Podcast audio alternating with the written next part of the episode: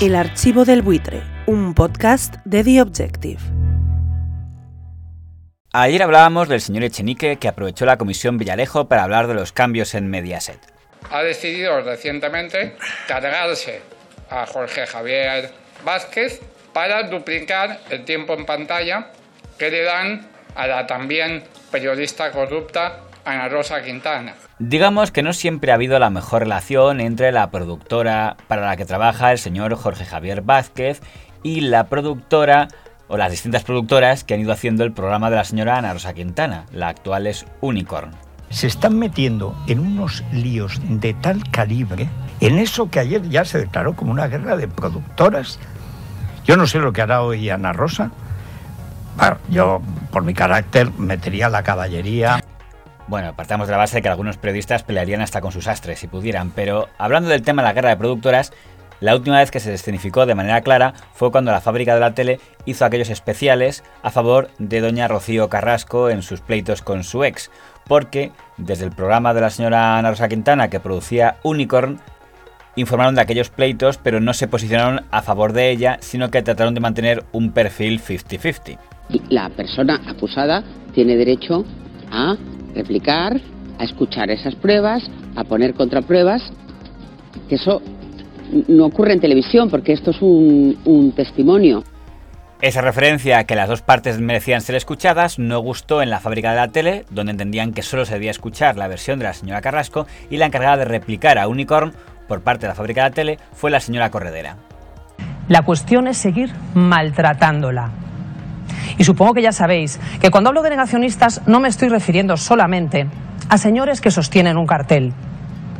Hablo de periodistas, de colaboradores de este canal o de grandes comunicadores a los que parece que les da rabia no haber podido contar ellos esta historia y se dedican a torpedearla.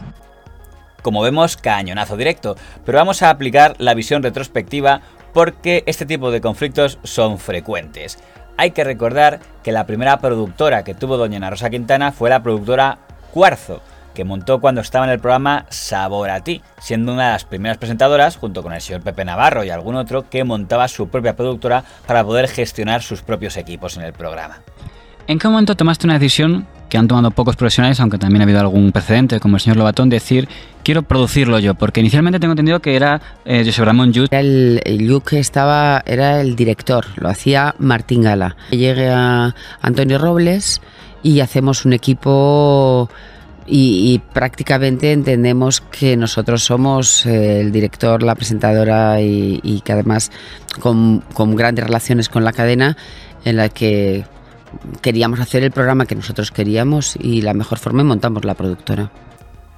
Cuarzo y la fábrica de la tele tenían un origen muy diferente. Mientras que la fábrica de la tele era una productora creada por la cadena, creada por el operador Mediaset, el caso de la productora Cuarzo era una productora creada por un grupo de profesionales, no limitados a una cadena. De hecho, se había creado cuando doña Rosa Quintana aún trabajaba para Antena 3 Televisión. Cuando ella se pasa a Telecinco, se reencuentra con el señor Jorge Javier Vázquez, que ya hacía el tomate, es decir, que ya estaba en la fábrica de la tele, y las relaciones quizás ya no eran tan fluidas como cuando el señor Vázquez estaba en Cuarzo. Este es mi plato. Ahora me vas a decir dónde me tengo que poner. No, pero ¿sabes qué pasa? es que yo tengo un gran cometido, que es hacerte una entrevista. No, de ninguna manera. ¿Pero qué está diciendo? La directora me está diciendo, pregúntale si se ha operado. No, Yo no me he operado nunca, jamás. Yo... Y reto al cirujano plástico quiere que vea y que me mire. No, Nunca tú me tienes he operado. que decir, yo no me... Pero no me van a creer, ¿para qué? Ana Rosa, tú tienes que decir, yo no me he operado ni volveré a hacerlo. La principal polémica que había con Cuarzo es que Cuarzo creaba programas para Antena 3 que competían directamente con programas de Telecinco, como era el caso de Dónde estás corazón, La noche de los viernes, o durante bastante tiempo el programa a tres bandas, que se hacía por las tardes de Antena 3 a diario, o también más adelante el programa Vaya Par de 3 y eso llevaba a que gente de Telecinco se lo reprochara a la cara a la señora Ana Rosa Quintana. Lo que pasó el otro día en un programa de televisión no fue un debate televisivo, fue una batería de linchadores luchando a favor de la, causa empresarial. Yo soy el primero que entiendo, soy el primero que entiendo... Perdona, ¿te estás refiriendo al DEC, que es un programa que produce la productora Cuarzo de la que soy propietaria? Eh, yo sí, me refiero a ese vamos programa. A hablar, hablamos sí, claro, sí, sí, ¿eh? sí, sí, sí, me refiero a ese programa. En una entrevista para la cadena de radio RAC U, Uno de los directores de la productora La Fábrica de la Tele, don Oscar Cornejo, hoy imputado por una historia que merecería un capítulo aparte, decía que le parecía un error que hubiera productoras que trabajaban para cadenas diferentes, en clara referencia a la productora Cuarzo. És a dir, és normal que Cuarzo, Cuarzo que és la d'Anna Rosa Quintana, tingui també el programa de màxima competència dels divendres de la mateixa cadena on ella treballa, que és Telecinco? Genera muchos conflictos de intereses, muchísimos. O sea, el que una productora eh, tenga eh, programas en, distintas cadenas. Incluso ha habido mm, productoras que tienen mm, productos en dos cadenas que se emiten a la misma hora y que compiten entre sí. Yo creo que eso es, es complicadísimo de gestionar. No olvidemos de que Cuarzo y la fábrica de la tele competían por conseguir que Telecinco les asignara espacios de su programación, y no pocas veces aludió el señor Vázquez de manera despectiva a la productora Cuarzo. Este programa pertenece a una productora para la que yo he trabajado.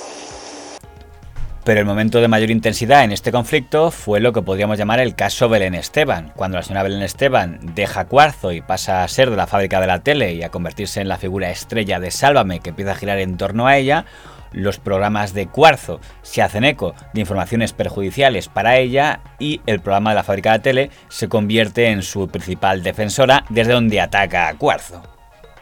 ¿Eh? Y solo sabéis meter mierda. Y si tenemos la suerte de que lo ve la gente, pues se siente cuarzo, se siente. Pues se siente cuarzo, se siente. Nótese que los ataques son siempre desde la productora de la fábrica de la tele a Cuarzo. Cuarzo no respondía. De hecho, hubo otro programa que duró poco que hacía el señor Risto Mejide, también de la fábrica de la tele, que habló de la guerra de productoras entre Cuarzo y la fábrica, eso sí, simulando una equidistancia. Aquí la gente que dirige esta cadena, mientras no me dejen decir exactamente lo que pienso de esta cadena, de la productora que hay detrás de este programa, de la productora que hay detrás del programa que estuvo en Antena 3 rajando todo el día a Belén Esteban, y de lo que ha ocurrido en esta guerra de productoras, mientras yo no puedo hablar de eso... En teoría, en esta contienda, la fábrica de la tele tenía todas las de ganar porque era la productora creada por el propio operador, por el propio grupo Mediaset, que dado que estaba participada en ella, podía tener fidelizado al equipo y estar al tanto de todo lo que pasaba en la productora que solo haría contenidos para su grupo. Mientras que con Cuarzo no había esa situación. Bien es cierto que en Cuarzo hubo cambios, porque en aquella etapa el grupo internacional Bunny que tantas veces ha cambiado de nombre, estaba muy interesado en entrar en España, de hecho estuvieron a punto de quedarse con el Terrat del señor Buenafuente, aunque al final no hubo acuerdo y el Terrat ha acabado las manos del señor Rouras, y al final Bunny decidió quedarse con el grupo de la señora Quintana, con Cuarzo. Pero poco después de eso, la exdirectora del programa de Ana Rosa, la señora Shelo Montesinos, creaba su propia productora, Unicorn, y en esta sí había una participación de Mediaset. Poco después, Unicorn reemplazaba a Cuarzo como productora del programa de Ana Rosa. Y poco después, la propia Ana Rosa daba el salto a Unicorn, se convertía en presidenta de Unicorn y tomaba la participación relevante de la productora. Pero, a diferencia de Cuarzo, ahora teniendo como socio al propio grupo Mediaset. Por tanto, cuando se produce el conflicto entre la fábrica y Unicorn por el tema de Doña Rocío Carrasco, ya son dos productoras que juegan en igualdad de condiciones. O de grandes comunicadores a los que parece que les da rabia no haber podido contar ellos esta historia y se dedican a torpedearla. No cayendo en la cuenta que la excusa que hacían antes de no, no atacamos a la cadena porque atacamos a otra productora, ahora ya no la podían usar porque al atacar a Unicorn estaban atacando a una productora que era del grupo Mediaset y por tanto a una productora que era de sus propios jefes. Error en el que no cayó nunca la señora Ana Rosa Quintana, que nunca atacó la fábrica de la tele en su programa. De verdad, a mí esta última moda de enfrentamientos entre unos programas y otros es que me parece súper cutre y yo no quiero entrar en eso. ¿eh?